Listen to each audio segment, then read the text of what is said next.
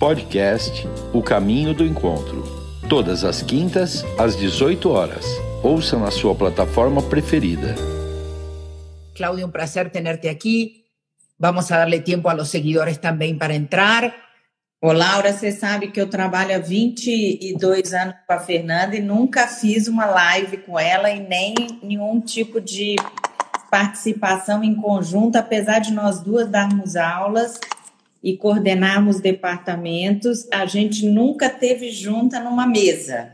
Uau! Ela dá as aulas dela, eu dou as minhas. Hoje é a primeira vez que Que estamos. honra, que honra la mía de tenerla vocês juntas.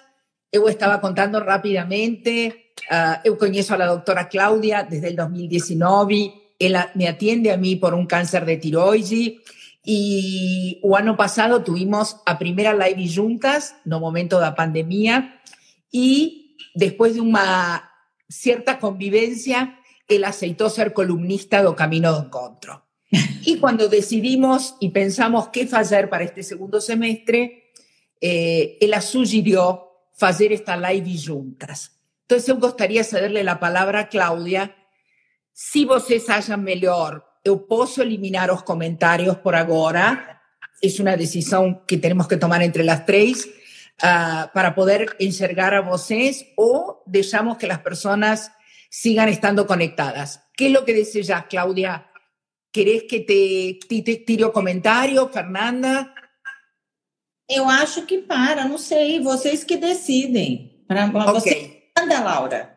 Bueno, entonces vamos a hacer así. Eu voy eh, dame desactivar, dame un minutinho. Podés comenzar, Claudia, lá. Gostaria que nos contara por que você quis fazer esta live hoje com Fernanda. Então, eu estava falando com a Laura, a gente trabalha junto há 21 anos e nós nunca participamos de uma mesa junta, de uma live, nada junto, apesar de nós duas darmos aulas em congresso, nós duas fazermos cursos, nunca juntos. E eu queria só fazer uma introdução, Laura, porque parece que é assim, nós montamos o consultório juntas, apesar de eu já ser formada e ter consultório em outro lugar, em 2000.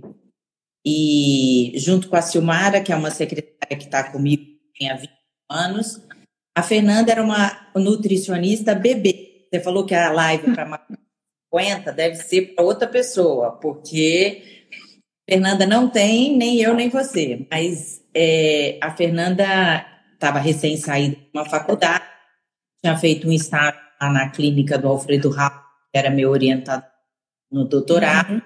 Eu estava montando meu consultório sozinha, porque antes eu trabalhava no PEG. E nós começamos juntas, vamos dizer, carreira solo muito cruas, muito pós-faculdade e pós-residência.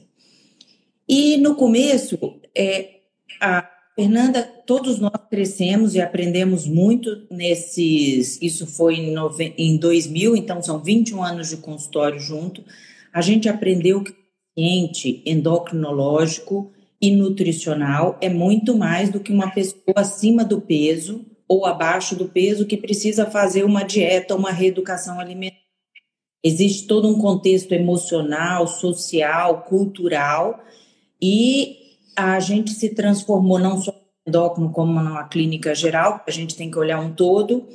E a Fernanda se transformou como um grupo outros de nutricionistas atualmente, de uma nutricionista para uma terapeuta nutricional. Acho esse nome super chique e fico tirando saco.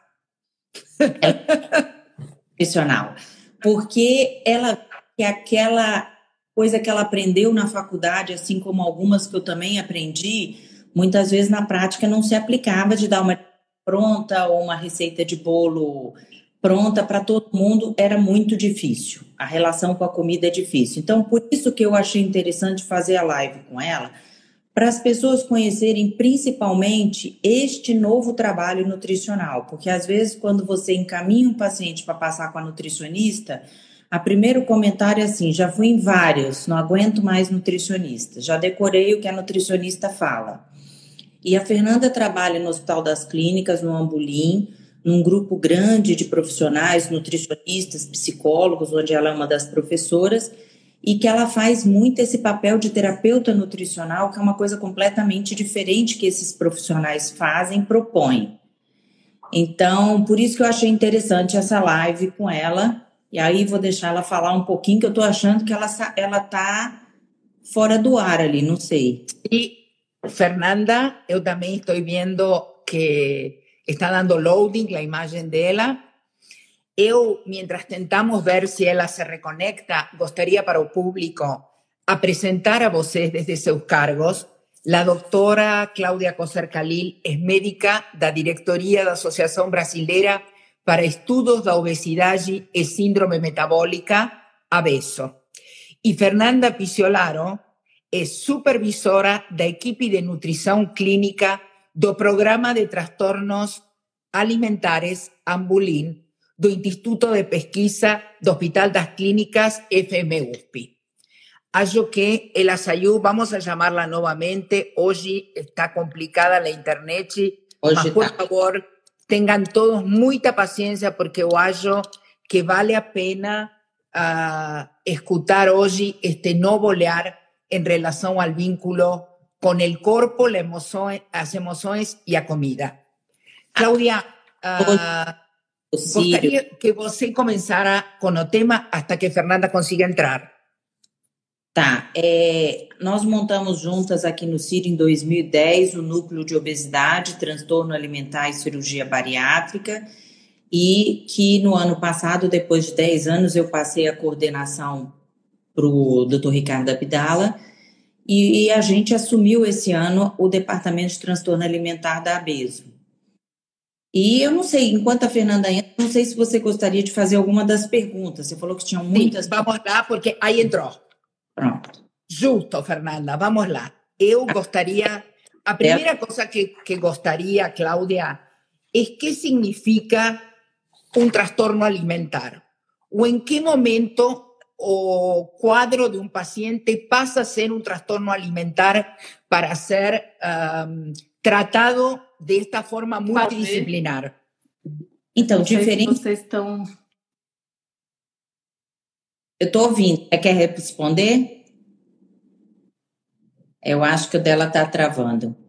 Você está me ouvindo? Ela deveria estar no 4G. Fernanda, por favor, no 4G. Cláudia, te tá escuto. Me... É, é, as... Entra no 4G, Fê. Laura, é... deixa, eu deixa eu escrever aqui para ela. É, o transtorno alimentar não é o que as pessoas veem, que é uma bulímica, uma anorética, enfim. O transtorno alimentar é quando a sua relação com a comida é ruim. Quando você sofre, quando pensa em comer ou quando vai comer. Quando existe sofrimento. Então você come demais e fica se sentindo arrependida você tem dificuldade de se socializar porque você tem medo do que, que você vai comer, do quanto que aquilo te engorda, quantas calorias tem. Eu estou respondendo, Fernanda, o que é transtorno alimentar. E aí você aproveita que você entrou e você me ajuda. Eu falei que o transtorno alimentar é toda a relação ruim que a pessoa tem com a comida.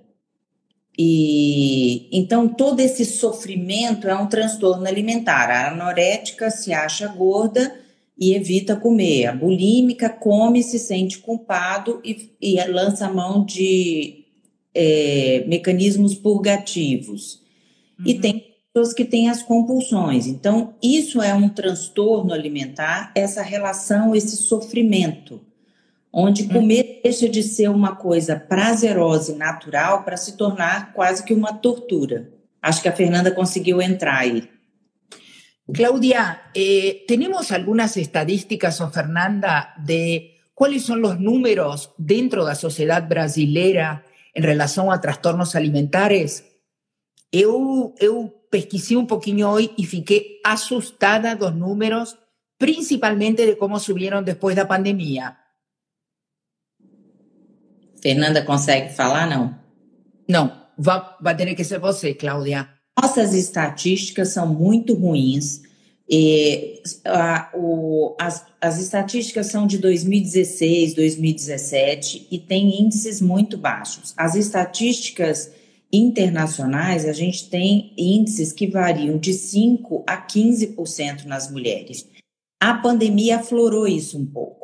Aflorou por vários motivos. As mulheres anoréticas que evitam comida e, e, e não comem durante o dia, de repente estavam trancadas em casas com suas famílias e elas conseguiram fugir menos da transparência do quanto que elas sofrem as bulímicas, as compulsivas, isso se aflorou. Eu não acho que aumentou na pandemia, eu acho que ficou mais evidente e com outro sofrimento, sofrimento de estresse financeiro, de doença, de, é, do convívio familiar muito intenso, isso ficou. As pessoas começaram a buscar mais ajuda para isso, o que foi bom, porque elas assumiram isso e começaram a buscar mais.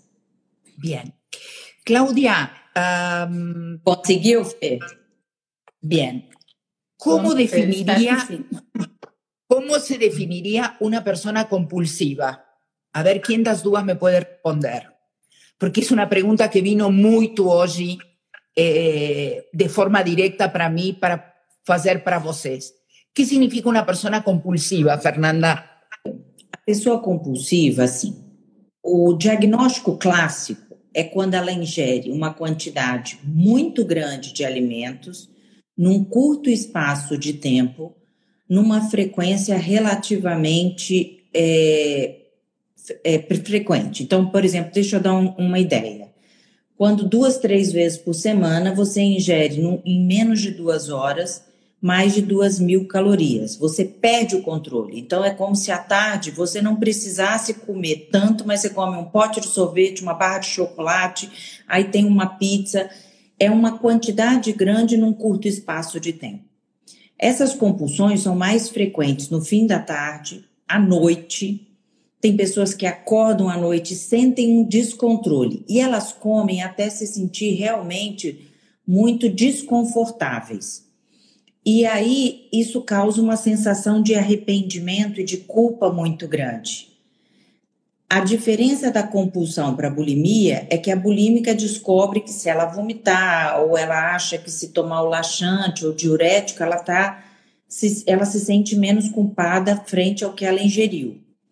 Mas, na verdade, essa compulsão, esse exagero, faz com que no dia seguinte ela decida começar uma dieta. E aí ela começa uma dieta que acaba sendo muito restritiva. E... A partir amanhã eu vou cortar os carboidratos, cortar os doces, vou comer grelhados e saladas. E essa restrição ela não consegue sustentar, ela não consegue. E aí vai chegar um momento que ela foge dessa restrição e acaba tendo outra compulsão. Então, na verdade, é um ciclo vicioso onde ela entra e sai e a gente precisa tirá-la desse sofrimento, que é difícil. Totalmente de acordo. Esse é um ponto, Cláudia, que eu gostaria que expliques muito. A pessoa que sufre a compulsão, sente culpa, al dia seguinte entra numa dieta restrictiva, consigue sostener essa dieta por 15 dias, 20 dias, o tempo que for, hasta entrar en la próxima compulsión. ¿Qué tenemos hoy para ofrecer a las personas que están asistiendo, que sufren de compulsión, una otra alternativa para poder contornar estas compulsiones? A primera cosa, Claudia, vocês explicaron muy bien, lamento que se haya cortado y que tuvimos que volver a entrar, que esta no es una, eh, esta es una doencia ¿qué podemos decirle? ¿Psicológica, psiquiátrica? ¿Cómo la definirías? Qual é a abordagem que a gente tem que ter? Peraí, eu vou até a, a completar um pouquinho, que eu vi que uma pessoa falou, é, é, isso que a Isabel colocou aí é verdade.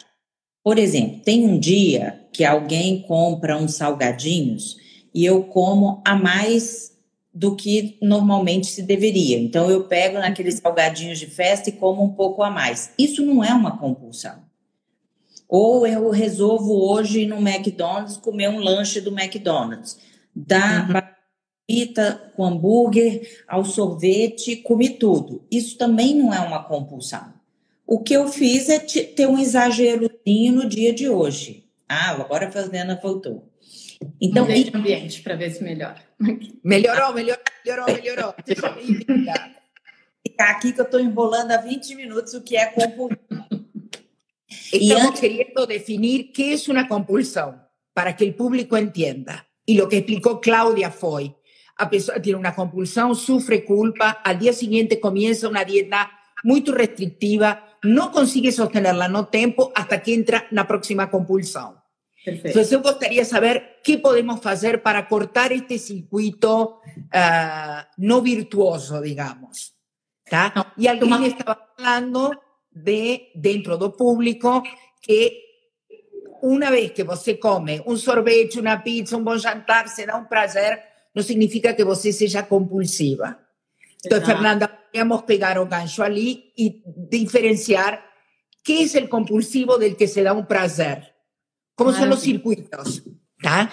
Essa é, é uma diferenciação muito importante, porque é, a compulsão alimentar é algo que traz sofrimento, que traz um desgaste emocional e físico muito grande, e é absolutamente diferente de, muita, de uma coisa que muita gente tem vivido, que é sentir culpa por comer uma coisa gostosa, achando que está errado ou inadequado, eu vou falar. E outra, uma, e antes de falar do que a gente tem para tratamento, é assim, eu queria te dizer que a compulsão ela precisa ser tratada, porque senão você não perde peso. E você não perde peso com nenhum tratamento clínico e nem cirúrgico. Então, muitas pacientes procuram a gente porque você faz, tem uma compulsão e quando a gente é jovem, a gente consegue compensar isso diminuindo nos outros dias o que a gente come ou fazendo um pouquinho mais de exercício. Na nossa faixa etária, esse binômio não funciona. Você tem a compulsão e por mais que você tente se restringir ou fazer exercício, você não consegue controlar o peso. Aí você procura o médico. Olha, vim tomar um remédio, vim é, fazer uma cirurgia bariátrica porque eu quero emagrecer e já estou cansada não vai existir nenhum remédio que consiga vencer a sua compulsão. Ela pode te ajudar a você ter um impulso menor e uma ingestão menor. Mas você precisa lidar, e é isso que a Fernanda não conseguiu falar, mas que uma terapeuta nutricional faz. Ela orienta e assessora a pessoa em como que ela lida com essa ansiedade, essa compulsão, esse descontrole, para poder ingerir menos. Porque nós não temos, Laura, nenhum remédio maravilhoso que controle 100% isso. Da tá. mesma forma que nem a cirurgia bariátrica. Você hum. faz uma cirurgia bariátrica, todo mundo sabe que se perde peso no primeiro ano. A partir do segundo, terceiro ano, você continua com as suas compulsões, você recupera todo o peso. Então, o, os grupos hoje, como o Ambulim e essas terapeutas nutricionais, elas tiveram que aprender e lidar com um pouco de psicologia para poder é, abordar a pessoa no âmbito dela é, de costume, de atitudes, para poder vencer essa compulsão alimentar. Senão a gente só está tampando o sol com a peneira. Então, eu te dou uma dieta restritiva, eu te dou uma fórmula, eu te dou um remédio, você sustenta isso por um período. Daqui a pouco volta essa compulsão e você não consegue levar em frente a sua perda de peso. E o que a gente vê é o seguinte: quando eu coloco isso para uma paciente compulsiva e acima do peso, muitas vezes com tratamento, com toda essa abordagem nutricional, a gente consegue controlar a compulsão e ela se sente tão feliz de ter um controle, uma maior é, relação com a comida sem sofrimento, que ela esquece até do peso. Totalmente. É, é eu acho que. Perdona-me, fala, fala, Cláudia, fala. É, então, às vezes você não está com o IMC perfeito, com o corpo perfeito que você buscou quando veio no consultório, mas você está se sentindo tão mais leve, tão mais segura de si, com controle dessa questão alimentar, como a gente também gosta de ter controle sobre a família, sobre o dinheiro, sobre o trabalho, ela consegue ter um controle que o peso passa a ser secundário. Claro que a gente quer que a pessoa emagreça, mas muito mais que isso, a gente quer que a pessoa esteja saudável. O que, que adianta você ser uma magra que você não consegue num restaurante com seu marido, seus amigos, porque você tem medo das calorias, porque você tem medo do alimento, porque você tem medo do quanto que você pode engordar nessa socialização. Bien. Claudia, ¿qué significa ser bulímica? Preguntaron. Lo que tenemos resumido hasta ahora es, uh, o trastorno alimentar es aquel, aquel vínculo que tiene la persona con la comida en donde ella sufre. No precisa ser solamente anoréxica, bulímica o compulsiva. O acento está colocado no vínculo de sufrimiento que esta persona tiene, que la isla socialmente, que muchas veces la complican a hora de vestirse, le afecta su autoestima, su imagen o espelho, y también toda la parte social en relación a eventos, comida, imagen o espelho. ¿Sí? Bien. ¿Qué falamos ahora? Compulsiva es aquella persona que come mucha cantidad en poco tiempo. Y en general, a persona compulsiva, después de vivir una compulsión, entra en una dieta restrictiva, la sostiene por un determinado tiempo hasta voltar a la próxima compulsión. Por ende, esa persona no consigue emagrecer ni llegar a su peso, ¿correcto? Porque vive dentro de un círculo vicioso, para ponerlo de una manera. ¿Qué significa ser bulímica, Fernanda? ¿Puede haber una mujer adulta bulímica o soy esa adolescente bulímica? Não, não. Então, eu vou, vou, complementar um pouco só em relação à compulsão alimentar, Sim. de que é, esse é um ciclo que normalmente leva a um ganho de peso, mas que nem sempre o indivíduo é, é obeso, tem obesidade ou sobrepeso, embora mais ou menos 65% das pessoas tenham obesidade, uma parte delas pode não desenvolver né, um, ganho de peso. E, e nesse ciclo tem uma questão que é comum a quem tem um peso mais alto ou não, que é o sofrimento. É muito sofrimento, mesmo que o peso não esteja aumentado, existe um sofrimento em não ter controle sobre a escolha alimentar.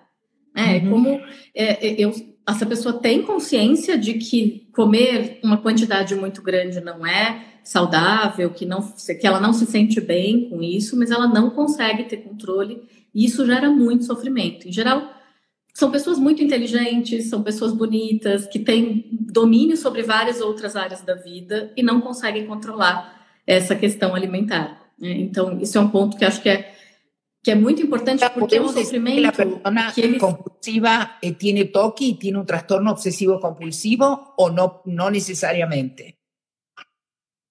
O transtorno obsessivo compulsivo ele pode ser uma comorbidade, mas não, não é a maioria dos casos, é a minoria. Tá. É, é a maioria okay. deles não tem essa comorbidade. É depressivo. E podemos ter bulímicas na maturidade, perfeita. Não há idade. Laura, pode ter a bulimia, é a idade, porque a bulimia é quando a pessoa arruma uma forma purgativa para poder imaginar que está eliminando o peso. Então, a pessoa abusa de laxantes, abusa de diuréticos, e, na verdade, o que as pessoas. Vou usar esses dois exemplos. O diurético está te eliminando água e não gordura. O laxante está eliminando fezes que já estão no intestino grosso, já passaram por todo o intestino delgado, já foi absorvido todo o nutriente que tinha que absorver. Então, você tomar uma caixa de lactopurga e várias vezes ao banheiro, você está eliminando água e fezes que de uma alimentação que já foi absorvida.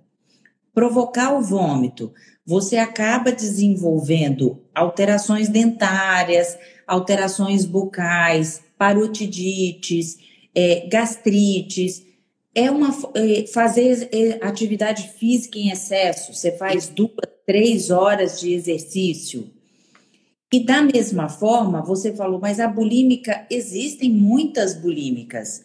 E às vezes a gente não se atenta porque toda paciente, jovem ou mais madura, que tem o transtorno alimentar, ela tem muita vergonha ao mesmo tempo que ela tem vergonha, ela não reconhece que isso é uma doença psiquiátrica e que está dentro do manual das doenças psiquiátricas. Por isso que o departamento que trata disso no Hospital das Clínicas é ligado ao Instituto de Psiquiatria. Porque isso não é uma falta de vergonha na cara, a menina que vomita ou deixa de comer. Isso é um transtorno e ela está sofrendo. Então você tem que olhar não com olhar de crítica, mas de sofrimento. E essa amiga sua que sai para almoçar e jantar com você e é bulímica, disfarçadamente ela vai ao toalete no meio da, do almoço ou do jantar. Entendeu? Disfarçadamente você não percebe, porque ela acha que ela está certa fazendo isso. E se ela não for ao toalete é, tentar vomitar, ela não fica sossegada. Ela só encontra paz quando ela faz isso mas no fundo está sem paz. É difícil, né? Muito. Claudia, uh, primero me gustaría decirle al público que eh, realmente trazer um tema como este hoje dentro do espaço do caminho é uh, tirar a máscara ou tirar o velo e reconhecer que uma pessoa do entorno, da família, pode estar tendo um transtorno deste tipo e como podemos ajudá-la. Cómo podemos extenderle la mano a esta persona para, uh, primero, que reconozca que precisa ayuda, segundo, que sepa que hay lugares especializados para tratar esto, porque hay una cosa un poco superficial, Claudia, que es, bueno, buena nutricionista, o faço jejum intermitente, o entro en una dieta eh, low carb, o veo en la internet y, y veo uh, sin custo, porque tenemos ofertas, Claudia, un y las personas uh, van usando la barriga para frente con este problema que requiere atención, porque entre otras cosas, no te cura, lo que tiene es control, ¿correcto? Y gustaría que comenzáramos a hablar un poco, no tratamiento, uh, cómo es esta cosa eh, multidisciplinar e que rol tem que tomar a família nisto, Cláudia? Então, eu acho que assim, como a gente está falando com um público de 50 anos, é, não estamos tratando aqui de adolescentes, eu acho uhum. que as pessoas têm que chegar nesse momento de vida e ver o que elas querem. Tudo bem que elas querem estar bonitas, jovens e com um corpo bom, mas a gente tem que estar feliz saudável. Eu não sou contra é, dietas que estão na moda, contanto que você faça elas sem sofrimento e faça elas por um período curto. Então, é, e isso também não pode ser confundido, Laura, com as pessoas que têm opções alimentares. Pode ser que a Cláudia não goste de comer nada com farinha branca, mas eu sou feliz assim. Ou a, a, a Ana, ela não come doces, mas ela se encaixa assim. Então, o padrão alimentar não é problema. O problema é quando você sofre com a escolha que você faz. Então, se você faz uma dieta com determinado médico, de determinada moda, mas você se encaixa nessa dieta e você está feliz e tranquila, ótimo. Mas quando isso gera um sofrimento, eu acho que você tem que buscar ajuda. E justamente para você sair desse sofrimento sem ganhar peso, porque é o seu medo. Às vezes você não quer se expor, às vezes você não quer ganhar peso e você está numa zona de conforto, mas você sabe que você está é, sofrendo. Então, eu acho que. Super importante, porque normalmente, Cláudia, a pessoa, o primeiro disparador de que ela acha que tem que procurar uma dieta é o peso na balança. Ela não enxerga o sofrimento, ela enxerga o peso. Porque há uma dificuldade de conectar-se com o sofrimento, me explico? Mas eu acho que ese debería ser o inicio do tratamento. Eu não estou bem. Esteja no peso ou não, eu estou sofrendo com o vínculo com a comida. Como vou a trabalhar esse vínculo para ter uma melhor qualidade de vida? Porque, como falou você e falou Fernanda hace um, uns minutos atrás, a pessoa pode estar no peso ou não. O, o olhar está colocado no sofrimento da pessoa. Exato. Que temos hoje um, aquela pessoa, Cláudia, que não quiere tomar medicação, que está na menopausa e que está com uma um, necessidade uh, emocional de verse bien no espelho. ¿Qué tenemos hoje? que podemos oferecer-lhe a essa mulher? Então, é, é uma pena que a Fernanda não conseguiu, porque na verdade o intuito dessa live seria ela explicar qual é o papel da terapia nutricional. Então, assim, claro que eu e os endócrinos e clínicos, como, como médicos, podemos oferecer o que tem aí de medicação para diminuir um pouco sua depressão, sua ansiedade, a sua fome, a sua, a sua vontade, às vezes, um pouco exagerada de doce. Existem remédios, mas não são a oitava maravilha. O papel da, da, da nutricionista e dessa nutricionista, desse tipo Terapeuta. de. É justamente não te dar nada pronto, não te dar um cardápio.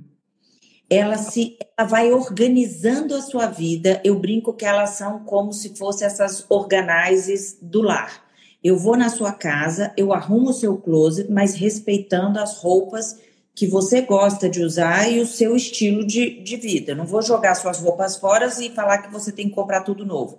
Eu vou montar umas combinações e vou fazer uns acordos com você. E a nutricionista vai desmistificando isso que eu falei do laxante, do diurético, porque você é, conceitos que não são verdadeiros. Você acha que está fazendo a coisa certa, mas eu tenho que explicar que existe uma outra forma de você fazer a sua perda de peso, seu controle alimentar, sem tanto sofrimento. E quando esse sofrimento a, começa a atrapalhar a vida familiar, é muito difícil. E se muito. tem que as pessoas atrapalham, seja pai, mãe, seja marido, seja qualquer pessoa, é você fazer comentários da outra pessoa na mesa. Você vai repetir, Laura? Nossa, você vai comer tudo isso? Ué, você não está de regime? Esses comentários geram na pessoa mais ansiedade, ela tem vontade de comer mais. Entendeu? Não é uma forma afetuosa você comentar na hora da refeição. É, isso tem que ser uma coisa carinhosa que você fale. No, pero además hay una cosa básica, Claudia. Convengamos que a primeira coisa é admitir ou aceitar que você tem uma dificuldade com a comida. Primeiro, que isso já te coloca, não que você é largada ou folgada ou você não se cuida, não. Eu tenho uma dificuldade com a comida. Já assumir isso te coloca em outro lugar. Ponto um. Ponto dois, um, a gente vai comer até o último dia da vida. Então a gente tem que rever este vínculo com a comida, porque não se pode viver com uma dieta restritiva exclusivamente. O con estos ciclos de hoy como alface y a mañana como una caja de chocolate, porque está errado e está errado aqui dentro para a pessoa. Bolas aqui e ela falou uma coisa que é isso. Quando você faz isso, você não está respeitando o seu corpo, é a sua casa. Isso aqui é a coisa mais importante que você tem. E você está judiando dele. Então, você respeitar a sua saúde, o seu corpo, principalmente para nós de 50 anos, acho que é se você não respeitar agora, que hora você vai respeitar? As aventuras têm que diminuir um pouco agora. Então, o quanto a gente bebe, o quanto a gente vira a noite acordado, o quanto a gente passa o dia trabalhando, a gente sabe que tem alguns limites. E eu acho que é, esse é o ponto principal, a pessoa reconhecer, aceitar e pedir uma ajuda e ver como é essa ajuda, uma ajuda especializada. Não adianta para quem se sente com esse transtorno, com esse sofrimento, com essa relação ruim com a comida, buscar um desses tratamentos restritivos ou uma dessas clínicas que oferece esse tipo de tratamento, porque ela vai piorar. É, é como se cada coisa encaixasse para um perfil de doença. Entendeu? E o remédio é Pero además hay una cosa muy importante. Todas las personas que estamos aquí, claramente lo que buscamos es cualidad de vida. Cualidad de vida con una misma, dentro de su familia, en su entorno social y con la sociedad allí. A comida es un punto de encuentro, Claudia. Entonces uno tiene que encontrar una forma de poder lidar con esto, convivir con esto. Porque si no, a persona eh, es un drama tres horas antes de salir ya está pensando qué se va a poner, qué cardápio tiene el restaurante, qué voy a pedir, qué no voy a pedir. Y realmente em, le tira qualidade de vida. Laura, você não imagina a quantidade de maridos que vêm aqui, mas também temos transtorno alimentar em homens, hum. que a mulher não sai mais, não viaja, mesmo tendo condições financeiras para isso, porque se ela for para determinado hotel, para determinado ambiente, não tem como ela comer XYZ, que é o que ela come todo dia. Ela só come três, quatro alimentos, e se ela for num hotel e o, o, hotel não tiver, e aí ela não vai, a família inteira não viaja, o marido não viaja, você entende? E ela, ela, ela sofre com isso, mas ela não busca ajuda, porque para ela está sendo importante manter o corpo magro. E porque aí entra um pouco, alguém puso em cima, e eu acho que é importante trazê-lo também, Cláudia, eh, a tirania da mídia, a tirania da imagem fora, das redes sociais. Aí está colocando Fernanda, comida tem papel simbólico, social, cultural, antropológico. Totalmente de acordo. Um, a comida é o vínculo. A comida é primeiro o vínculo com a mãe, o vínculo materno, o vínculo em casa, na família, na mesa, mas uh, talvez o que nós tengamos que deixar muito claro nesta live é uh, você tem que viver uma vida real e não uma vida digital, de mídias. Entonces, tal vez en el tiempo que você precise tratarse o buscar un tratamiento o buscar uma equipe, mantenerse un pouco afastada, conectarse com você e entender que é o que está acontecendo com você. É, senão você busca o abstrato no concreto. Você está buscando afeto, companhia, autoestima comendo. Não, não é por aí. É uma socialização e uma satisfação, mas não vai preencher nada. E nessa dinâmica lá, a, a pessoa perde uma conexão, a conexão dela com a saciedade. É isso que nos Estados Unidos vem sendo trabalhado desde a pré-escola. O mindful. O que, que é o mindful? É você. Porque hoje a gente senta na mesa e come, como a gente, eu mandar você levantar aí, você levanta, no automático. Uhum. Não é que você fique neurótica, mas você veja se você precisa comer determinada coisa nesse horário, ou se você está comendo porque está aí na sua frente se você é você prestar atenção na sua saciedade, você se reconectar com ela, porque você perdeu. Você vai comendo porque está ali, comendo porque brigou com o marido, brigou porque está nervosa. Então, é, você precisa se reconectar. Esse é o outro trabalho. É você se conscientizar, você melhorar o seu sofrimento. E quando você come, mesmo coisas calóricas, mas come um pouco, prova, mata a vontade, respeita a sua fome, respeita a sua saciedade, é o desafio desse processo. Estou copiando o que a Fernanda. É o desafio, totalmente de acordo. Não é? E você que gosta de postar filmes, tem um filme que eu tenho algumas reticências a fazer, mas é um filme que está no Netflix agora. A Fernanda põe o nome para mim, porque eu sou péssimo em nome de filme que é até com que, a filha do Phil Collins, que fala de transtorno alimentar. Claro que o filme está todo exagerado, é um filme, mas é muito interessante quando a pessoa assistir, observar o sofrimento daquelas moças, entendeu? Eu creo que hay una cosa importantísima en todo esto es entender y respetar a fome, a saciedade e vantagens é um desafio nesse processo. Estoy totalmente de acuerdo. Saber, entender cuál es el límite, hasta dónde consigo, hasta dónde no consigo. Y por otro lado, eu gostaria agregar para vocês y hacerles esa pregunta es, tengo alguien que hoy de mañana conversó conmigo, que ella está y es terapeuta, Isabel Serralimi, me dijo, María Laura, você no haya que este tema de la comida tenga a ver con colocar o prazer en otro lugar, sacar o prazer na comida para poder colocarlo en otro lugar. Uh, y no significa actividad física, puede ser canto, puede ser teatro, eh, ser un hobby, puede ser lo que for, mas como entra o prazer e o desprazer quando a comida entra e sai. Você entende? É isso mesmo, e porque você, é o que você falou, existe um padrão de beleza.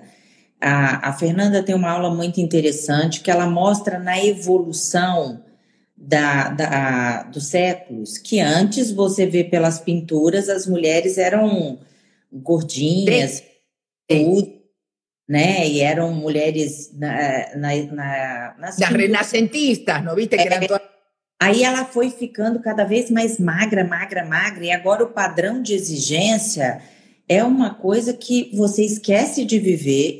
Você não, as, as, as meninas novas a gente tem até pena. Elas não comem nenhum sorvete, nada, porque não pode sair daquele padrão.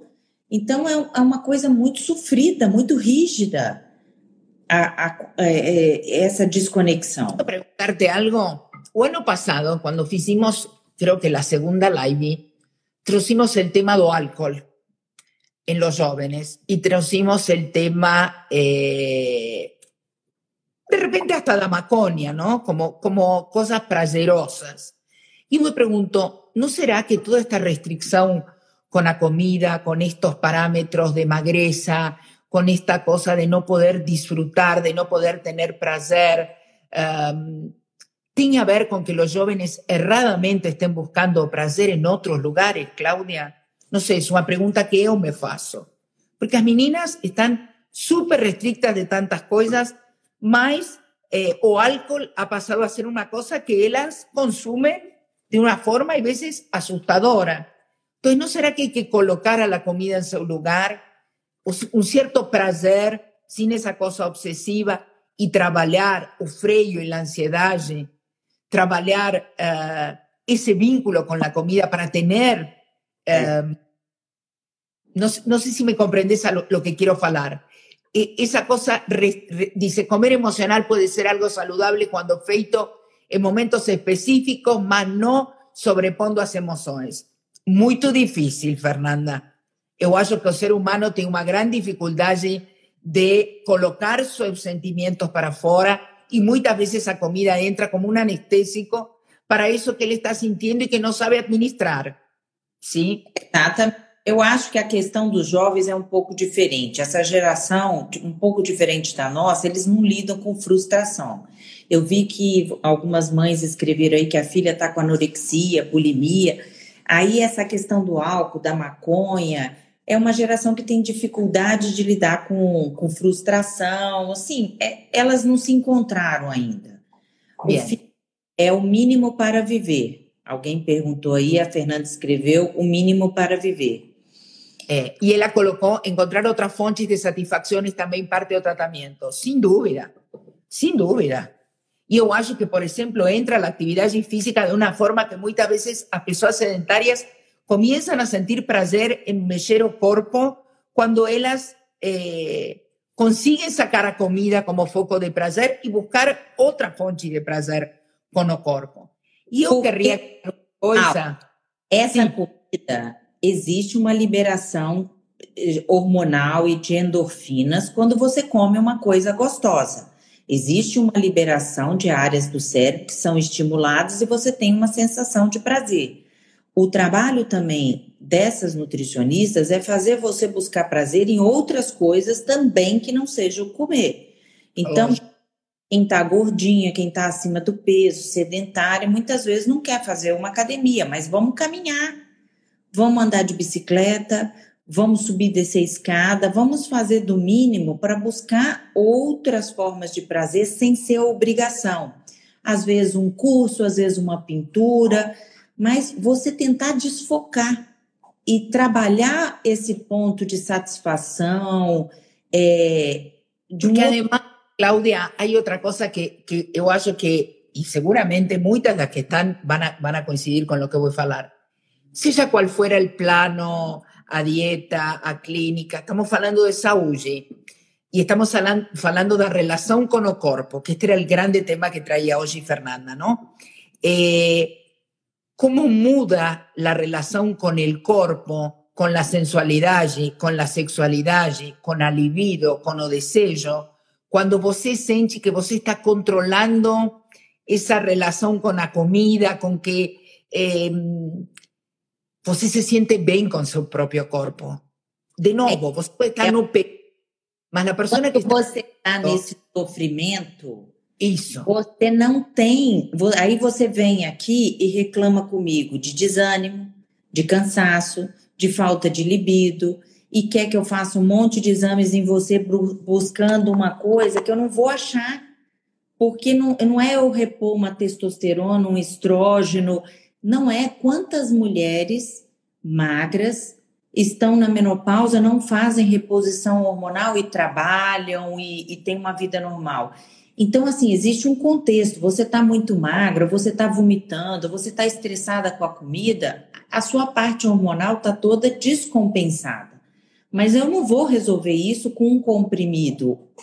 Eu preciso resolver o todo. Foi nisso que a gente aprendeu, a gente tentar olhar a nutrição não só com uma dieta onde eu escrevo duas colheres de arroz, duas de feijão, você corta o doce ou álcool, onde eu tento organizar isso para te dar prazer e para você ter uma vida saudável.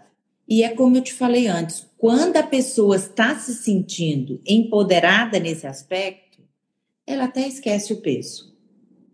Vamos a leer lo que pone Fernanda porque yo acho que debe estar con mucha vontade de querer estar y sufriendo porque no puede estar. Dice, a relación con el cuerpo está íntimamente ligada al autocuidado y dietas que causan sufrimiento levan al inverso disso. Eso acho importantísimo. Dice, es frecuente que las personas relaten piora la relación con el cuerpo cuando hacen dietas de sufrimiento. Eso es una cosa que yo gustaría que conversaras un poco más, Claudia porque en general, nuestra cultura es, tenemos que entrar en una dieta restrictiva, me explico, comer para algunos seis veces, para otros cuatro veces, tenemos una meta para llegar, uh, mas um, o sufrimiento empeora con este tipo de dieta. Por que empeora? Não, até porque piora e porque você nunca está satisfeita. Você vai perdendo peso, a Fernanda escreveu aí antes, e você não tem nenhuma noção corporal. É, você se acha mais gorda do que você tá, você se acha com mais cintura, com mais tudo. E quando a pessoa vem aqui é, e a gente tira as medidas, nem ela acredita que ela, às vezes, comendo saudável e comendo comida, um pouquinho de arroz, feijão e carne, um lanchinho à tarde. Claro, eu não vou mandar ninguém comer um, um, uma coisa de mil calorias à tarde, mas um lanchinho, não ficando sem comer, ela fica impressionada como comendo ela emagrece. Porque antes ela vivia numa restrição, aí ela sai da restrição. Uma restrição sai da restrição. E ela descobre que quando encontra um equilíbrio, ela, ela consegue até emagrecer e elas falam isso. Nossa, eu estou almoçando agora e estou perdendo peso, porque ela almoça e tem menos fome à tarde, belisca menos.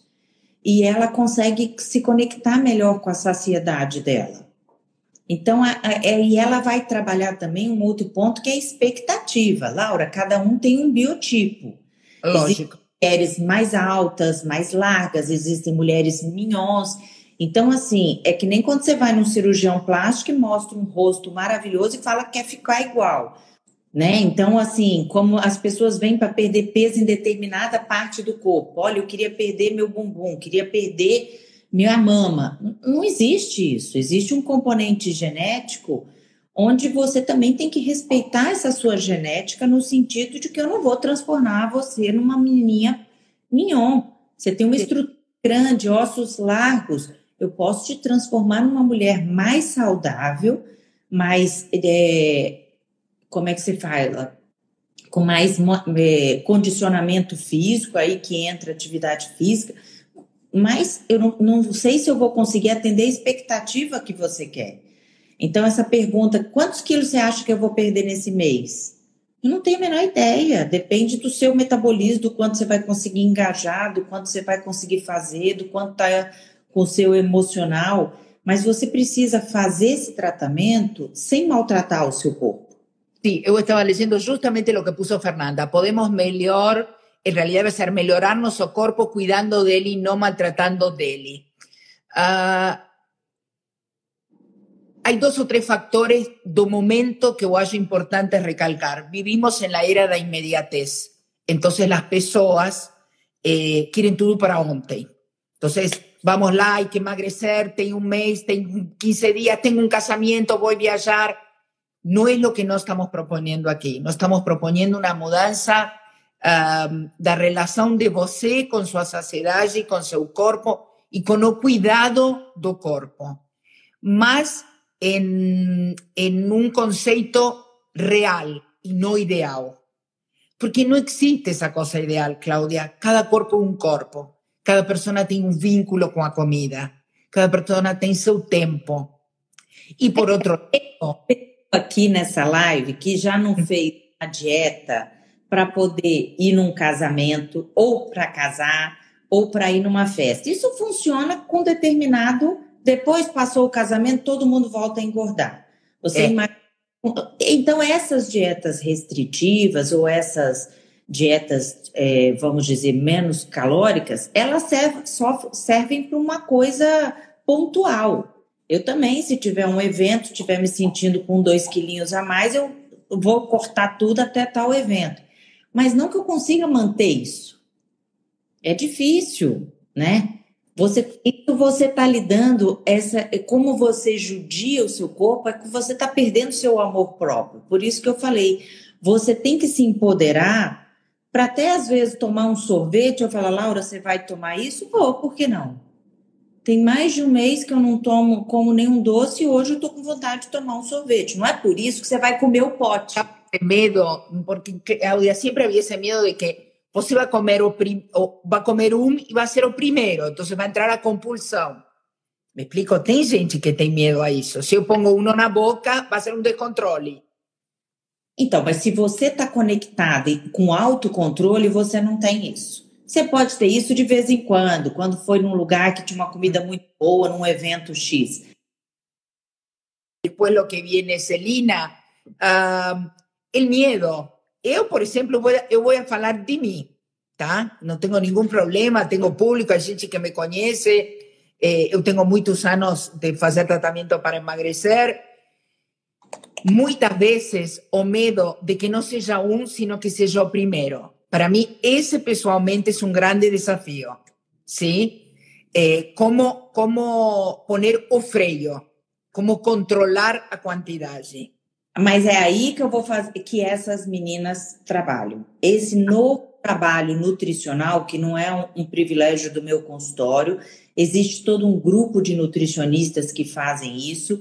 Por isso que é, da mesma forma que outras especialidades, quando alguém te sugerir para uma nutricionista e você tiver uma indicação de uma nutricionista, é importante você perguntar a linha que ela trabalha como psicólogo, como qualquer outra profissão, qual é a linha que você trabalha? Quando você vai decorar a sua casa, se você quer um estilo clássico, você Agora uma moderno, entendi. Então, se você, quando você marca uma nutricionista para o seu filho, para qualquer pessoa, você tem que perguntar qual é a sua linha. É uma linha comportamental? É uma linha que vai melhorar minha relação com a comida? Ou é uma dieta pronta? É um, um programa assim de emagrecimento de dois meses? Você tem que se informar, porque senão você fica com preconceito de uma nutricionista, mas existem outros trabalhos nutricionais que são feitos que são muito bons e muito importantes. Eu acho que é isso que é o porque você fala, então vou para nutricionista, mas tem que ver a linha dela. Sim, né? porque además decirte outra coisa, eu, eu vou trazer, eu sei que estamos na hora, mas o tema está muito bom e tivemos interrupções eu voy, voy rápidamente hacerte las preguntas que me fueron haciendo do público para no ficar sin responder. ¿Cómo definiría compulsión? Ya lo vimos. ¿Qué significa ser bulímica también? Uh, ¿Cuándo o tratamiento requiere de medicación? ¿En qué momento el endocrinologista o la nutricionista entienden que ese paciente sozinho no va a conseguir? Mas, é, de uma forma simplista, Laura, quando você disser, olha, eu entendi o que você me pediu para fazer, mas eu não consigo. Então eu tenho que te ajudar. Um exemplo clássico: se você tem compulsão noturna, eu preciso que você tente dormir à noite. E se você não consegue dormir porque você tem insônia, você tem um ciclo ruim, eu tenho que te ajudar com medicação a você dormir, porque senão você vai ter compulsão.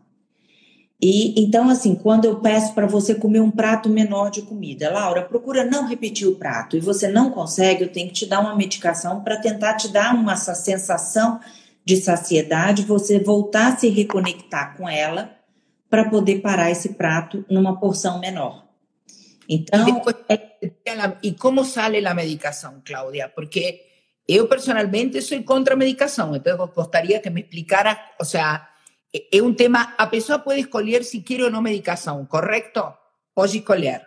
Claro, você pede e você percebe, essa é uma coisa que a gente conversa. Às vezes você me pede, eu digo, acho que não, não, não encaixa. Às vezes eu acho que vale a pena te dar uma ajuda. E a medicação tem que te ajudar e não te atrapalhar. Então, se eu te dou uma determinada medicação, nós duas vamos tentar uma, uma terapêutica que você tem que dizer para mim: tô péssima com. Nossa, me ajudou. Não, me deu esse efeito colateral. Com esse efeito colateral eu não quero viver, prefiro ficar com a minha com o meu sofrimento. Então uhum. é trazer mais benefícios do que malefícios. A notícia ruim é que nós temos pouco remédios. Nós temos remédios para ansiedade, nós temos alguns remédios para compulsão, remédios para melhorar a saciedade, mas são poucos ainda. Então, Entendi. ajudam. Bien. Uh, você é a favor ou em contra de dietas restritivas? Já respondimos várias vezes a, a, durante a live. O que significa um plan low carb? Mas isso não é o foco da live, correto? Não estamos falando uma coisa vincular. Então, é, eu acho...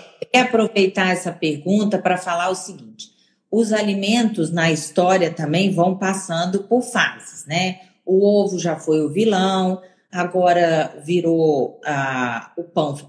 O glúten. Então, se você estudar retrospectivamente, dietas que nós temos hoje, low carb, elas, dieta de Atkins, elas existem com outros nomes e outras formas bem século XV, que alguém inventou uma dieta em pó, que alguém inventou uma dieta líquida. O que mudou foi como é ofertada e o nutriente. Mas isso são é, soluções que foram, desde muito tempo, demonizando alguns alimentos e que é um modismo. Então, e massacre de informações da mídia fazem as pessoas hoje não saber nem o que comer. Isso. Então, assim, eu como pão, não como pão, eu uso lactose, não posso usar lactose. As pessoas não sabem o que comer. É muito difícil, porque tem uma mistura e um conflito de informação. Por isso hoje estás aqui, porque a ideia justamente, o objetivo do caminho é, uh, não sei se limpar ou um, trazer a melhor informação possível e não essa informação que está hoje superficial las redes o la media. Fernanda está diciendo, en algunas situaciones puede ser necesaria alguna medicación que ayude a estabilizar humor, controlar comorbidades, aumento de percepción de saciedad. Podemos precisar de ayuda medicamentosa, embora no sea a base de tratamiento. No es la base de disciplinar. Bien, Uh, a depressão bem associada a transtorno alimentar? Perguntam, Cláudia. A depressão. Muito. Bem muito. associada a transtorno alimentar? Muito. Muito. Isso é importante para muito. o público. Geralmente. Bien. É, os quadros é, psiquiátricos, depressão, ansiedade, o toque, como você falou, o borderline, bem, oscilações de humor, de personalidade, geralmente acompanham transtorno alimentar também. Bien, bien. Depois, eh, ¿los trastornos alimentares se curan o se controlan, Claudia? Preguntan. Se controlan. Se controlan. Escutaron, ¿no? O sea que tenemos que estar atentas para aquellos que tenemos algún tipo de trastorno alimentar entender que nos van a acompañar durante la vida toda y que hay que estar atenta. Esa depresión es la principal. Você passa age com o transtorno alimentar. É. Você Bien. passa anos em remissão e controlada. Bien. Uh, ah, obesidad y diabetes tienen relación, Claudia? Tem, mas é outro tema. Perfeito. Já temos tema para a próxima live. E depois, colesterol e obesidade, perguntaram. Tudo a ver, né? Obesidade, pressão alta, com diabetes, com, com colesterol, com doenças do coração, dos, eh, infarto, tudo. Mm. Bien. Uh, bueno, tenemos a María Silvia Rodríguez que puso la doctora Claudia Fernández Falla en un trabajo increíble y muy diferenciado. Bien, nutrientes se controlan, o sea, Fernanda, puede haber remisión completa más precisa de monitoramiento. Bien. Señoras, un placer tenerlas acá. Lamento infinitamente esta cuestión de conexión que hubo, más vamos a repetir el tema y principalmente te voy a decir por qué, Claudia. Um, si Dios quiser, la, más del 50% de la población va a estar vacinada. Si Dios quiser, vamos a voltar a una vida, aunque sea híbrida, pero más normal de lo que chiñamos. Y llega final do ano, llega a voltar a encontrarse, voltar a estar, digamos que presencialmente con los amigos, con la familia.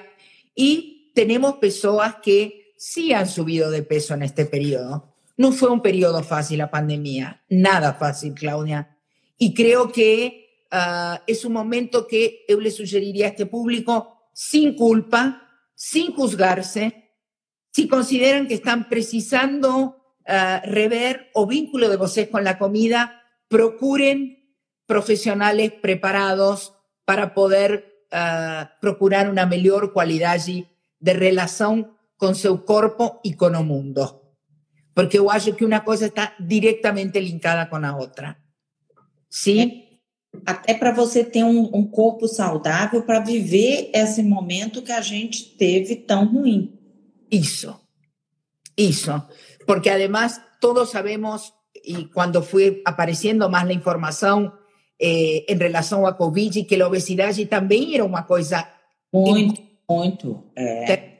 É um fator de risco e foi, inclusive, é um dos critérios para vacinação, né? Bien. Bien. Bueno, Fernanda, aunque no estás, un beso desde aquí. Claudia, un placer tenerte no Camino de Encontro. Uh, desde ya vamos a poner toda la información de esta live no blog, a live fica grabada para aquellos que no consiguieron asistir y desde ya fican convidadas ambas para uma próxima live, ok? Obrigada. Uma pena Bien. que a Fernanda não pôde falar. Bien. Um beijo a todos. Muito obrigada por estar aqui. Boa noite. Podcast O Caminho do Encontro. Todas as quintas, às 18 horas. Ouça na sua plataforma preferida.